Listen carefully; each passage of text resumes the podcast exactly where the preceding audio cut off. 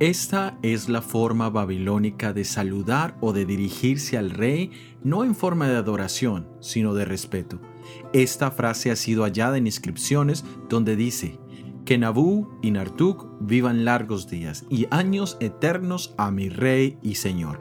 Esta frase también la encontramos en otras partes del Antiguo Testamento en referencia a reyes israelitas, como en el primer libro de Samuel, capítulo 10, versículo 24, y el primer libro de Reyes, capítulo 1, versículo 31. Todos deseamos vivir el mayor tiempo posible. Aun cuando un ser querido esté avanzado en años, siempre buscaremos que viva unos días más. Y aunque a veces la muerte es un descanso literal, siempre lamentaremos la pérdida de esa vida.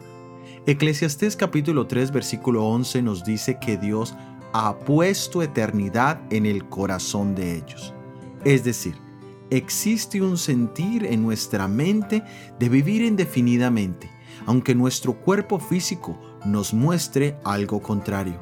Fuimos creados originalmente para vivir eternamente.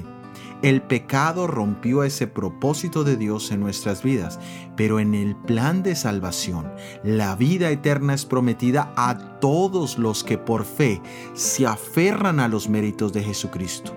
Por esto, sea cual sea la creencia de una persona, la realidad de la muerte siempre es una reflexión que nos lleva a meditar cuál será nuestro destino eterno. ¿Vida eterna o muerte eterna?